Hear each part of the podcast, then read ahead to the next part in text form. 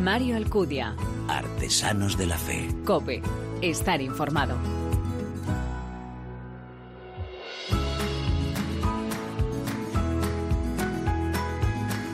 ¿Qué tal? Muy buenas. Te doy la bienvenida a esta duodécima entrega de Artesanos de la Fe en cope.es, nuestra tercera temporada, un espacio en el que te ofrecemos cada 15 días esa mirada diferente a la vida desde la fe, este programa en el que se dan la mano el testimonio, la lectura y la música, elementos esenciales en esa imagen de la iglesia joven a la que nos convoca el Papa.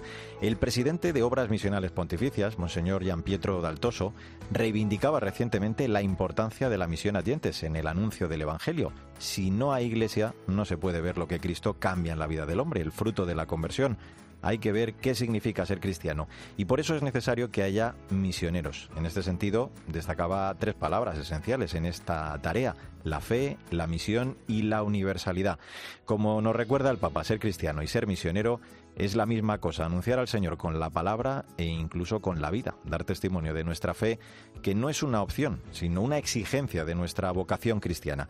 Hay mucha tarea pendiente, ¿eh? por eso urge salir de nuestra comodidad para compartir la alegría de nuestra fe y hacerlo, como te digo, con palabras, con obras, como nuestros tres invitados, que son luz del mundo y sal de la tierra, que con su vida dan testimonio de la alegría del Evangelio de la vida, el amor y la esperanza. Como siempre, estoy seguro que quieres conocerles, ¿verdad? Gracias por elegirnos, descargarnos y escucharnos. Bienvenidos.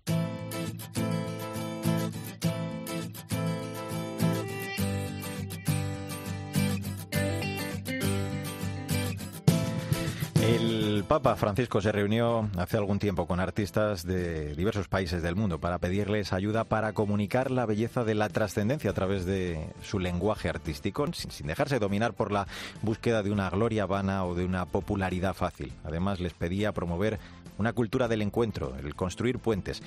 Bueno, pues todo ello lo integra a la perfección nuestra invitada, sus talentos al servicio del reino de Dios a través de sus dibujos. Sandra Madrid nos presenta ya a Patricia Trigo. Sandra, muy buenas. Hola Mario, pues sí, Pati Trigo nació en Pamplona hace 27 años. Su padre es gallego, su madre filipina. Es la séptima de 10 hermanos. Estudió publicidad y relaciones públicas en la Universidad de Navarra y se ha formado en el mundo del concept art y el diseño visual para producciones de animación y videojuegos. Después de la universidad Comenzó a tener muchas dudas, descubre el mal, el sufrimiento, la muerte. Gracias a su familia, a la Virgen y a un sacerdote superó aquella crisis. En ese momento, Patty dibuja una niña de pelo oscuro con un jersey negro que abraza a la Virgen María.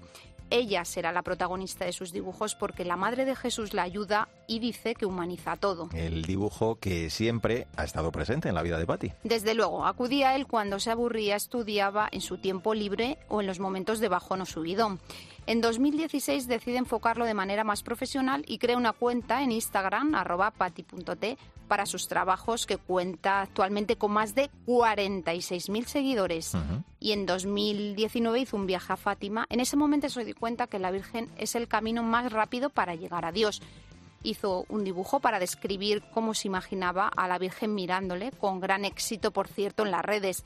De hecho, la firma de arroba pati.t lleva una M de María porque en el fondo cuenta que este proyecto es de ella. Qué bonito. Bueno, pues vamos a saludar ya a Pati Trigo. Gracias, Pati, por atender la llamada de este Artesanos de la Fe. ¿Cómo estás? Hola, muy buenas. Estoy muy bien. ¿Vosotros qué tal?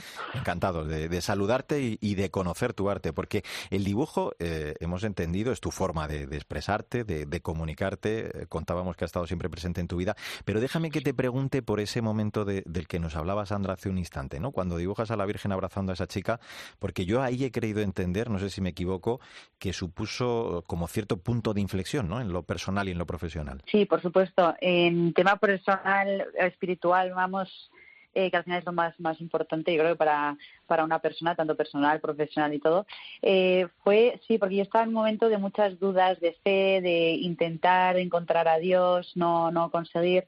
Y y es lo que ha comentado Sandra, o sea, a mí el, el momento de ir a Fátima, de escuchar eh, hablar sobre la Virgen, sobre la historia de los pastorcitos y escuchar diversas homilías de eso sobre la Virgen María me, me tocó muchísimo. Y, y, pude ver cómo al final en todos estos momentos de oscuridad que, que llevaba encima y que estaba intentando buscar a Dios, al final lo importante vi que o con lo más rápido, lo más sencillo era ir a través de la Virgen María, o sea, ir agarrada de la mano de la Virgen. Y no sé por qué decidí hacer un dibujo y subirlo a redes, porque mira que eh, antes hacía dibujos y a lo mejor si son muy personales no los llegaba a compartir, porque yo en ese tema como que me reservo un poquito más pero no sé por qué sentí que tenía que compartirlo, como, pero porque para mí también fue un punto de, pues ya está, hasta aquí hemos llegado, o sea, mucha duda y seguiremos con dudas, pero creo que tengo que dar el paso de que soy católica y de que voy a apostar por esto y de que esto que siento es real. Entonces vamos a hacer públicamente que soy católica y, y, a por ello. Y esto es que al final la, la, paradoja fue que ha hecho lo que, o sea, que despunte mi trabajo ahora mismo y me estoy dedicando a eso al final, ahora mismo. Pati, tu familia te formó en la fe gracias a un sacerdote y a la Virgen María. De hecho, decíamos, tienes gran protagonismo en tu firma. ¿Pudiste superar esos momentos agridulces que atravesaste al acabar tus años de universidad? ¿Cómo viviste ese tiempo y de qué forma la pintura te ha ayudado a enfrentarte a ello y a superarlo? El arte a mí me ha ayudado eh, porque al final es una herramienta para expresarme. Yo creo que a todos los artistas nos pasa, no solo en el dibujo, sino yo qué sé, pues poetas o escritores o o incluso, no sé, el cine, bueno, todo tipo de arte. Al final lo usamos un poco para expresarnos. Y si además lo usas eh, para ayudarte a salir de, pues, de lo que te, estás sufriendo en ese momento, yo creo que a todos y cada uno nos ayuda de alguna manera. Y a mí, bueno, es que a mí se me ha completado perfectamente porque no ha sido solo la herramienta, sino que la, la he completado y le ha dado sentido cuando he hablado de algo de verdad que es Dios o que es la Virgen María. Y eso al final eh, me ha ayudado muchísimo. Y claramente gracias a mi familia que me ha apoyado a que esto lo saque a la luz, o sea, que no solo lo deje en casa, porque al final eso pues, pues te ayudan a, y te, y te, eso, pues te ayudan a venirte arriba para que veas que tienes un talento y que lo puedes poner al servicio de la fe, al servicio de Dios y que eso al final te da sentido a lo personal, a lo profesional y a todo en general, la verdad. Mm. Una pasada. Me gustaría insistir un poquito más eh, en eso, ¿no? De lo que estás hablando, pues, porque dices que, te ha ayudado a, superar esos momentos duros, incluso de crisis de fe de los que hablábamos, que has canalizado esas sensaciones, las has reflejado de alguna forma en los dibujos. Y, digo, en este sentido, ¿cómo eh, se canaliza también esa relación entre la cabeza, el corazón y el alma? O sea, ¿cómo interactúan y se conectan en tu pintura? ¿Cómo dirías? Es una muy buena pregunta. Pues la verdad es que, o sea, yo creo que es importante, estoy así como pensando que cómo lo hago, porque tampoco te sé decir, o sea, no tengo ningún manual, pero mm. yo creo que es importante la oración en mis dibujos, o sea, yo eh, los dibujos que son más espirituales, que son más personales, ha habido oración anterior. Mm. Eh, tengo que estar como muy segura espiritualmente también y como con esa paz de eh, subir algo, sobre todo cuando hablo espiritualmente, porque como que me echa también para atrás o tengo como esa presión personal de que no quiero subir nada que sea mentira o que no haya sentido o que no haya... Eso por un lado. Y por otro, también me sujeto mucho a la dirección espiritual. Cuando, porque yo no sé si es algo de gente artista o gente de eso, pues como de mucha, mucha sensibilidad, que tengo mi cabeza por un lado, el corazón por otro y soy capaz de rayarme por mil cosas. Y ya te digo, el tema de dudas de fe, yo sigo con dudas de fe, pero, pero yo creo como que con menos agobio. Y esto al final me ayuda mucho el poder tener una dirección espiritual, o sea, tener un sacerdote que cada semana hablo con él, que puedo comentarle lo que siento en la oración y él como que me recomienda que conociéndome eh, por dónde llevar todo, pues todos estos agobios o no solo agobios o, o alegrías y tal. Entonces, al final mis dibujos son un poco resultado de eso, pues de lo que siento, de la oración y de esta dirección espiritual. Pati, la gente se siente muy identificada con tus trabajos. Me gustaría que nos contaras cuál dirías tú que es la clave del éxito de tus dibujos y qué es lo que la gente más te pide cuando se pone en contacto contigo a través de tu web, patite.es o en tu perfil de Instagram, arroba pati.t, para encargarte esa pintura. Pues, eh, mira, por un lado yo creo que lo que más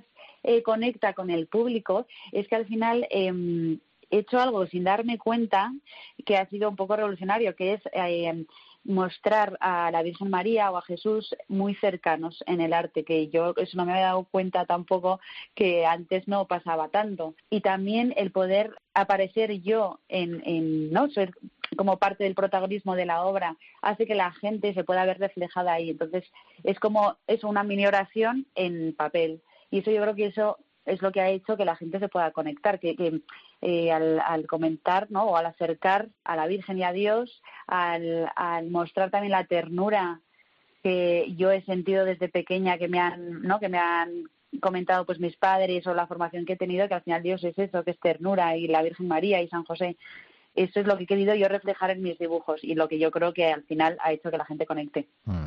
Eh, y eso. Yo lo que no quiero dejar de, preguntarte antes de despedirte es eh, en qué trabajo estás ahora, si se puede contar, ¿eh? O qué trabajo tienes entre manos, nunca mejor dicho, de esos que estés especialmente ilusionada. Pues mira, estoy ahora mismo con unos cuantos trabajos en los que estoy muy emocionada. No sé si puedo comentar alguno, eh, o sea, entre, porque estoy con un par de editoriales trabajando así algunos eh, ah. libros y luego quiero hacer uno por mi cuenta, que ese sí que estoy bastante emocionada y eso lo puedo comentar un poco porque es algo ya más personal que sí que voy a ir lanzando por Instagram, pero estoy trabajando un personaje que me gustaría al final como dar un hilo a todas las ilustraciones que he hecho hasta ahora con un solo personaje y al final es lo que estoy trabajando ahora. Y el día de mañana me gustaría eso convertirlo en libro. Y eso al final va a ser un personaje que es una niña y me gustaría como transmitir el, la infancia espiritual cómo se va em, pues eh, apareciendo con virtudes o valores y se va encontrando pues eso, a través de un compañero de viaje que quiero que represente un poco los miedos y quiero que sea eso, pues por representar la, el alma de todos y cada uno como a través eh, junto con nuestros miedos nos vamos a encontrar o debemos encontrarnos con eh, virtudes, valores, incluso con Dios que al final es lo que he hecho yo hasta ahora, pero me gustaría mm. darle así su cerrar como este este círculo. Pues eh, todo artista vive una relación peculiar con la belleza, ya lo decía San Juan Pablo II también, que la belleza es la vocación a la que el creador llama, ¿no? Con el don del talento artístico, desde luego en este caso, pues hemos comprobado como en el caso de, de Pati Trigo se vale de sus manos, de su creatividad, saca, como ella misma dice en su web, patite.es, lo mejor de sí misma, ha encontrado ese elemento y desde luego lo está cultivando bien, gracias en parte, como nos ha dicho en esta charla, pues ese su por ejemplo, que es la oración. Esta joven que lucha por ser una buena católica todos los días, que crea esperanza y alegría con sus dibujos. Pati Trigo, gracias, que sigas pintando, que nos sigas enganchando y coloreando la vida de tanta gente. Un abrazo muy fuerte. ¿eh? Otro para vosotros, muchísimas gracias. Sandra Madrid, eh, bonito retrato de fe, ¿eh? el de esta semana. Hasta el próximo programa. Un placer, como siempre. Tomo papel y lápiz como Pati para ir perfilando ya el siguiente testimonio. Nos escuchamos pronto.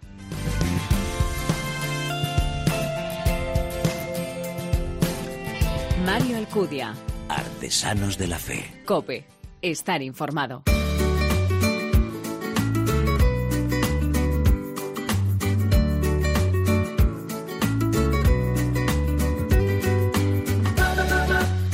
En nuestro tiempo de libros quiero acercarte y recomendarte en esta ocasión al que lleva por título Inscritos en el libro de la muerte, publicado por la editorial Es Libric, una obra en la que se cuenta la aventura trepidante de Osman Monterroso, un inmigrante actualmente en España. Él fue testigo de un asesinato en Honduras, hecho precisamente que provocó que los sicarios quisieran acabar con su vida y con la de su familia. Bueno, pues aquí se relata su aventura por escapar de la muerte, es un grito de denuncia también ante un mundo regido por la violencia y la corrupción y un canto también a la esperanza protagonizado por aquellos que no se dejaron llevar por los prejuicios y que tendieron la mano a Osman y su familia. Lo ha escrito el periodista José Calderero de Aldecoa, redactor del semanario Alfa y Omega. Eh, José, muy buenas, gracias por acompañarnos en este Artesanos de la Fe. ¿Cómo estás? ¿Qué tal, Mario? Muchísimas gracias a ti por la oportunidad de hablar de inscritos en el libro de la muerte y de la y de la aventura trepidante, como dices, de, Osman y su familia.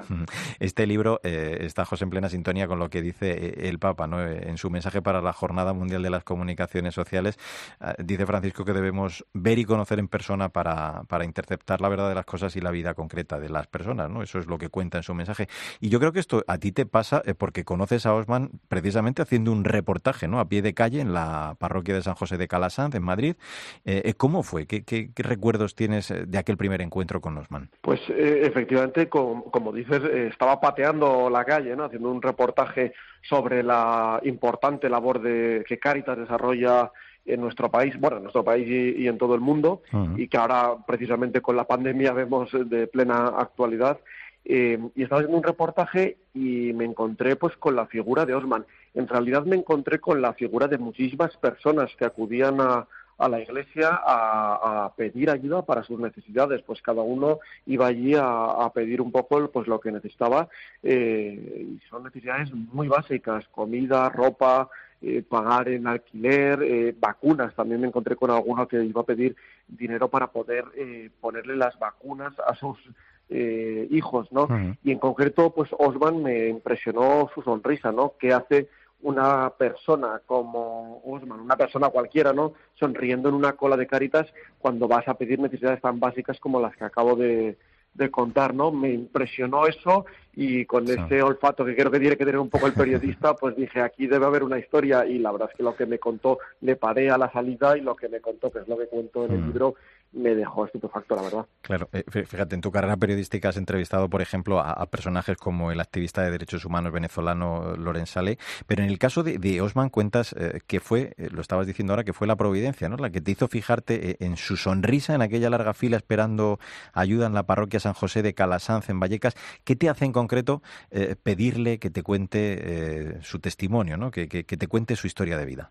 Si te soy sincero, Mario, eh, este libro, si ha salido adelante, es por pura, pura providencia divina, porque eh, yo no iba a esa parroquia a conocer eh, nada eh, más allá de la, de la labor de, de Cáritas, no iba tampoco a, fijarme en ninguna historia, y yo por aquel entonces, sabes, tú sabes que, tengo tres niños pequeños y, no, tampoco tenía tiempo ni siquiera para escribir un libro, y cuando yo paré a Osman para, para eh, preguntarle por su historia, eh, tampoco, tampoco sabía que esa historia iba a terminar siendo un libro. O sea que claramente es una historia eh, providencial que yo he notado sinceramente como el Señor se ha servido de mis labros, de mis manos, ¿no? Para, para contarla. Pero efectivamente, bueno, pues Osman iba, iba allí a, a pedir comida para, para su familia y a mí me impresionó sobre todo como eh, la labor eh, de Cáritas ayudando a gente ah. que en este caso estaba huyendo eh, de, una muerte segura por las maras y cómo la Iglesia estaba preocupada por esos hijos que, sufren tanto y en este caso por la por la, persecución de las, de las maras hondureñas, ¿no? Pues vamos al libro, son 13 capítulos, eh, la verdad que de una intensidad tremenda, a partir de, del 10, el titulado España empezar de cero, es donde, digamos, no se podría vincular propiamente la historia con la nuestra, cuando comienza a convivir, a encontrar en el fondo al menos cierta tranquilidad en su vida. Eh, la única culpa, y de donde parte todo esto, José, por decirlo así, fue que el hijo de Osman, eh, Axel, vio como los sicarios de, de, esa mara de la salvatrucha en Honduras mataron a su vecino, ¿no? Eso hizo desencadenar todo. Sí, eh, efectivamente, eso hizo desencadenarse todo, pero yo en las, las sucesivas entrevistas ¿no? que he tenido con, con Osman ¿no? para poder realizar precisamente el, libro, eh, él me confesaba que bueno que en su caso había sido ser testigo de un, asesinato y allí los, los sicarios no dejaran a los testigos vivos para que no les puedan denunciar pero que, que, hay otras personas que han sido violentadas, han sido asesinadas en su país simplemente por una mala mirada, o una la típica pirula que sí hacemos con el coche, aunque no deberíamos, ¿no? Pero y que se la hagas delante de alguien eh, inadecuado, pues puede puede ocasionar que, que te maten en, en ah. Honduras, ¿no? Un país que que bueno que, que por supuesto tiene muchas cosas buenas. Eh, de hecho acabamos de ver cómo acaba de legislar eh, Honduras eh, frente al aborto, pero que también está tiene tiene muchos problemas y muchos problemas que tienen que ver con la corrupción eh, y sobre todo con la violencia, el narcotráfico en este caso, como, como decías, es el ser testigos de un, de un asesinato. O sea, no, no, habían hecho nada más que ser testigos de un asesinato. Hmm. Eso se comprende en el capítulo sexto, que precisamente se titula así, ser testigo es ser objetivo. Eh, él intentó buscar refugio en Nicaragua, donde vivía su padre, pero eso, claro, nunca llegó a producirse porque eh, finalmente, después de mucha tensión, con pasaportes, con interrogatorios, eh, la burla también de la Mara, pues viene, llega hasta España, ¿no? Pero aquí podríamos decir o pensar que fue más fácil No, no todo fue tan idílico, ¿no? Aquí también tuvo sus problemas cuando llegó. Sí, efectivamente. O sea, aquí es verdad que, yo también lo he podido ver en mis sucesivos reportajes en Alfa y Omega, que hay mucha gente que, claro, eh, ante una realidad eh, muy dura en su país, eh, se piensan que luego llegar a, España o a otras realidades pues va a ser todo de color de rosas y, ojalá fuera así, la verdad, ¿no? Porque, porque nosotros creo que también tenemos la responsabilidad de, de poder, eh, por lo menos, eh, poner un poquito más de bondad en, en, la acogida, ¿no? Pero, pero aquí, efectivamente, Osman, su familia, su mujer Yadira, sus hijos eh, Olga y, Axel, pues se encontraron con muchas dificultades, porque creo que a los 28 días de,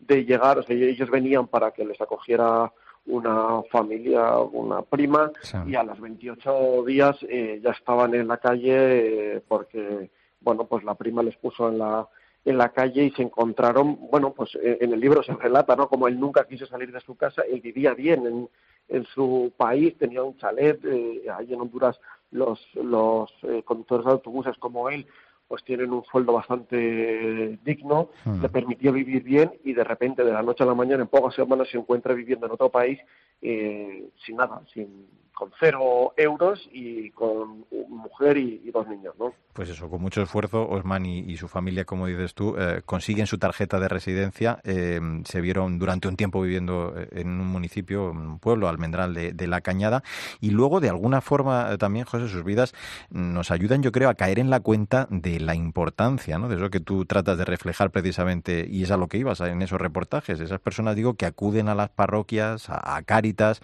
y ver en el otro al prójimo, ¿no? Con este libro eh, también tú de alguna forma pues quieres ayudar a, esta familia y has decidido donarles, ¿no? Parte de los beneficios. Sí, efectivamente. Yo eh, no podía eh, hacer un libro en el que denuncio todas las las cosas que denuncio y en las que en el que hablo de la labor tan importante que hace Caritas y en el que invito a los demás a hacer lo mismo y luego pues no aplicarme un poco el cuento. yo la verdad es que este libro pues supuesto bastante esfuerzo por mi parte, porque, bueno, como ya he dicho, eh, no, no, tenía tiempo, ¿no? Pues, el trabajo, la, la, familia para escribirlo, lo he escrito por las noches, eh, robándole bastantes horas al sueño, pero aún así eh, me parecía justo eh, entregarle la, la, mitad de los, de los beneficios a, a Osman, que, que además eh, tuvo la, la deferencia de, de contarme en, en, muchas, muchas entrevistas eh, que tuvimos en su casa, pues toda, toda su historia. Entonces, efectivamente, toda la, la mitad de los, de los beneficios eh, los, van, para él todavía. todavía es pronto para, para esto porque todavía no tenemos, pero vamos, que, ah. efectivamente cuando llegue ese reparto de beneficios, eh, la mitad van a ir para él. Pues merece la pena. En nuestras manos hay libros, en nuestros ojos hechos, eso lo dice San Agustín, lo recuerda el Papa en el mensaje del que hablábamos eh, para las comunicaciones sociales, exhortándonos a encontrar en la realidad el cumplimiento de, de las profecías presentes en las Sagradas Escrituras y el Evangelio, pues se repite hoy cada vez que recibimos ese testimonio límpido de personas cuya vida ha cambiado por el encuentro de Jesús. Pues eh, el desafío que nos espera es el de comunicar encontrando a esas personas dónde están y cómo son. Eso lo ha hecho José Calderero de Aldecoa conociendo la historia de Osman Monterroso, de su familia, y lo ha plasmado en este Inscritos en el libro de la muerte, editado por Es Libric. Eh, José, muchísimas gracias por acompañarnos, por contar la historia, por quitarte esas horas de sueño, que seguro pues hará mucho bien a quien lo lea y seguro a la familia de Osman. Un abrazo muy fuerte. ¿eh? Mario, muchísimas gracias y solo despedirme invitando a los oyentes a que se liberen de todos esos prejuicios y tiendan la mano a las personas que, que en nuestra sociedad hoy en día lo necesitan. Un abrazo fuerte, José. Un abrazo.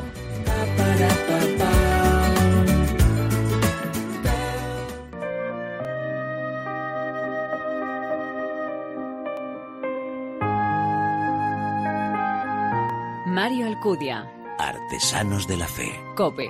Estar informado. Déjale que entre dentro de tu alma jardín recoja flores. Ábrele las puertas, muéstrale las marcas que han dejado en ti tantos dolores. Abrimos este último tramo de Artesanos de la Fe en cope.es que dedicamos, como siempre, a la música y esta vez con un género muy particular. Vamos a poner rumbo a Ciudad Real, de donde es nuestro invitado Miguel García Parrado, que junto a su mujer Mariavi forman el grupo Cisadar. Lo que estamos escuchando ya es Déjale, uno de los singles de su disco Hora et Labora. Nos presenta y acerca una vez más a esta nueva propuesta musical ya María Chamorro. Muy buenas, María. Hola, Mario, ¿qué tal? Tal vez depende de ti hacer un mundo distinto vivir la inocencia, sentir la presencia que lleva hasta Dios.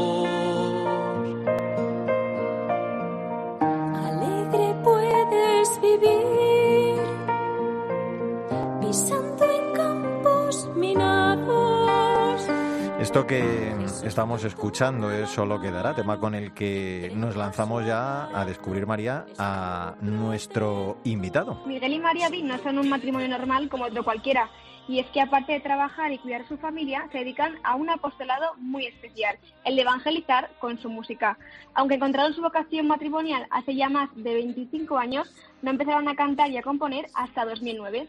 Desde entonces han publicado cinco trabajos. Viven profundamente su vocación apostólica y con sus temas y composiciones tratan de transmitir un mensaje de amor reflejando el valor de la familia y viviendo, como ellos explican, en una constante conversión. He llorado largas horas pensando en ti.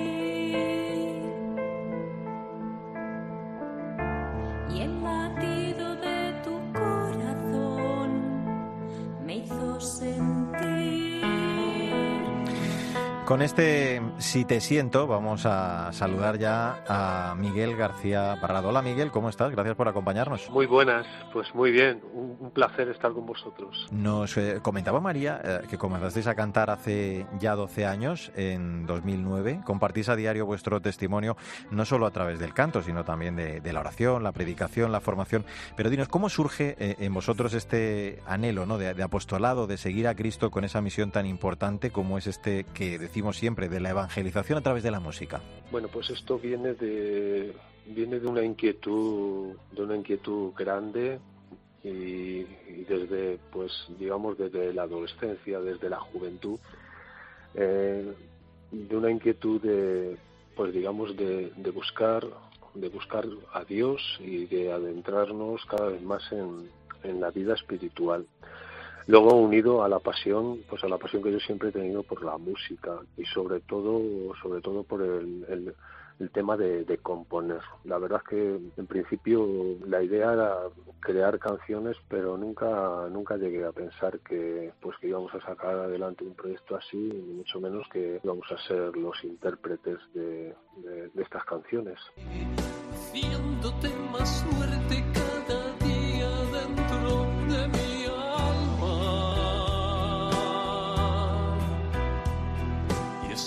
Aquí, tú eres el camino hacia la luz. Me muestras los reflejos de lo eterno. Y estás. Esto que mm, está sonando, que estamos escuchando, es eh, Estás venciendo en mí. Eh, nos gustaría que nos explicaras, eh, claro, el, nombre de vuestro grupo, ¿no? decíamos Cisadar. De, ¿De dónde procede, Miguel? ¿Qué significa exactamente? Bueno, vamos a ver. El nombre es un poco complejo y, y surge también un poco precipitadamente porque nuestro primer disco, que, que fue con la editorial San Pablo, pues requería un nombre de una manera rápida para el lanzamiento. Entonces, pues teníamos muchos, pero, pero todos estaban registrados y demás. Y mm. finalmente, pues este que procede, procede del hebreo, eh, concretamente Adar es, es el, el, duodécimo mes del calendario hebreo. Y bueno, su significado es, eh, como tal, es noble, pero está muy, muy relacionado, muy relacionado con, con la liberación, con la liberación del pueblo, del pueblo hebreo de, de, del yugo de, de, Egipto. Y sentimos que, que, empasta bastante con el significado de, de Adar. Cis, uh-huh. Eh, el significado es, es, regalo. Vuestra misión evangélica, Miguel, tiene como punto fuerte los conciertos y habéis tocado en parroquias de todas partes de España.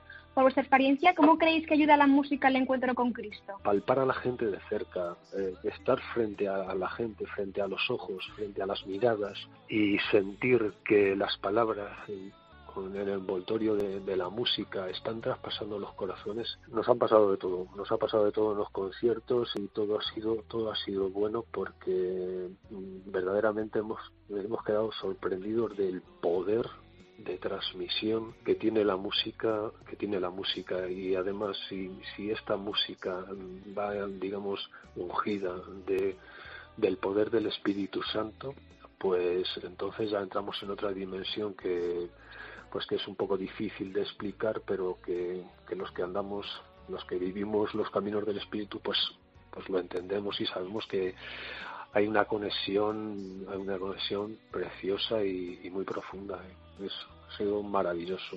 necesitamos los conciertos. Más que amor es lo que llena mi alma. Más que amor, lo que siento yo por ti.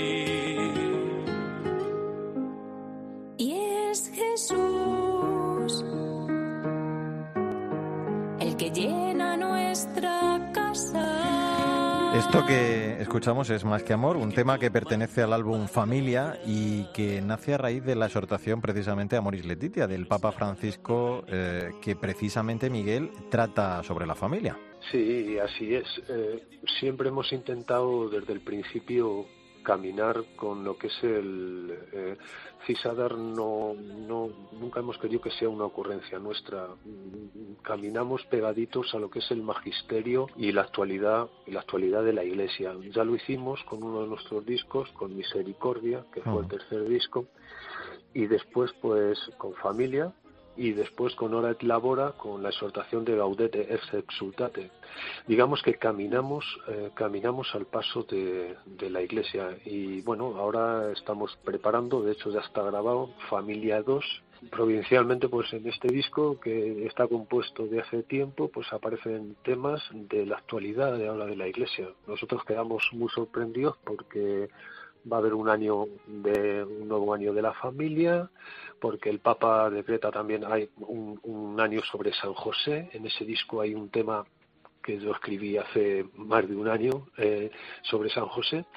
Y digamos que, que, quedamos sorprendidos porque todo el trabajo de Cisader desde el principio siempre ha ido pegadito a los acontecimientos, pero sin buscarlo nosotros. ¿eh? A lo largo de vuestra carrera, Miguel, habéis recibido varios premios, como el primer premio al mejor cantautor en los premios internacionales David. Imaginamos que esto fue una tremenda alegría y sobre todo un aliciente para seguir componiendo y compartiendo vuestra música y vuestra oración, ¿no? Fue una alegría, fue un aliciente y también fue un aviso para no perder nunca el norte. La música católica es diferente a pues a lo que es el mundo de la música en general. Tenemos que ser servidores y no perder nunca el horizonte de que solamente somos instrumentos de que las notoriedades, los egos, pues hay que dejarlo mucho de lado, se puede caer como humanos que somos y eso puede entorpecer lo que es la obra de Dios. Entonces, bueno, pues fue una alegría, fue, fue algo que humanamente, pues claro, lo agradeces y te estimula a seguir trabajando. Están vivos como tú y como yo, conectados a tu corazón. Pues conviven. Eh, vamos a abordar ya este tramo final de nuestra charla. Te recuerdo que estamos conociendo al grupo Cisadar, estamos charlando con Miguel García Parrado. Vamos, María, con esas últimas preguntas. Y como siempre toca preguntarte, Miguel, por tus planes musicales. No sé si tenéis previsto algún proyecto a corto o incluso a largo plazo. Pues sí, tenemos, eh, tenemos dos próximos lanzamientos, dos, dos nuevos proyectos discográficos que ya están acabados. Uno que es Familiados, digamos que es la segunda parte de nuestro proyecto sobre la familia. Mm, que nos decías hace un momento. Exactamente. Y otro, pues es un eh, es un disco de encargo, de encargo por la Orden del Verbo Encarnado sobre su, su venerable fundadora, que es Jean de César Matel, una mística francesa. Mm. Pues es, es un, un CD de 10 canciones sobre, sobre, esta, sobre esta mujer y que bueno, estamos, posiblemente se va a hacer el lanzamiento ahora ya pues para el mes de marzo. Lo tendremos que hacer online y lo, y lo haremos de, de, la manera que se pueda porque lo hemos retrasado ya dos veces. Discos que bueno por, por circunstancias que todos conocemos pues ya tendrían que estar en marcha pero estamos a pensar de, de, lo que pase. Y dinos cuál es la mejor forma para que nuestros oyentes puedan seguir escuchando y seguiros. Tenemos en, estamos en plataformas digitales, en todas las plataformas digitales, con, con nombre Cisadar Miguel y Mariavi. Luego tenemos nuestro canal de YouTube, Cisadar Miguel y Mariavi. Tenemos un grupo en Facebook que se llama Miguel y Mariavi, la música de Dios y Cisadar Miguel y Mariavi, todo, todo en Facebook. Y luego tenemos un blog que, que es eh, cisadar.blog.com Si en silencio te quedas, llamaré a tu puerta.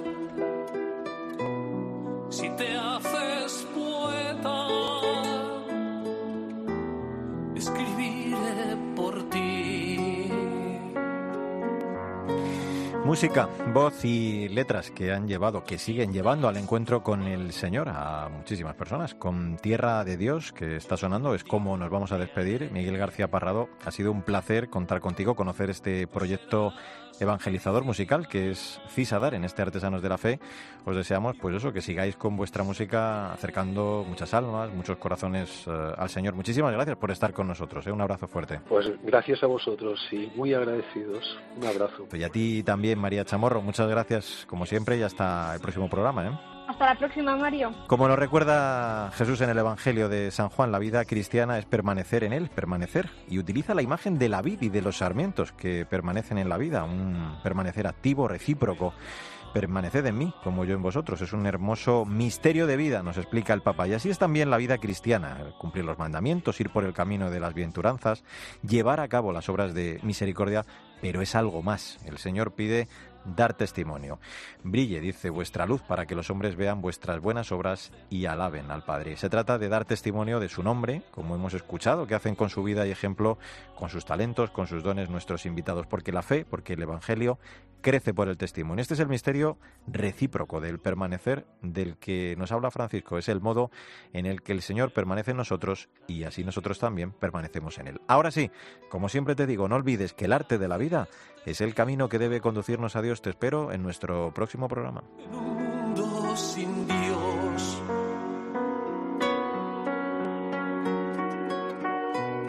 Cuando entregas un beso y te haces canción, con tu vida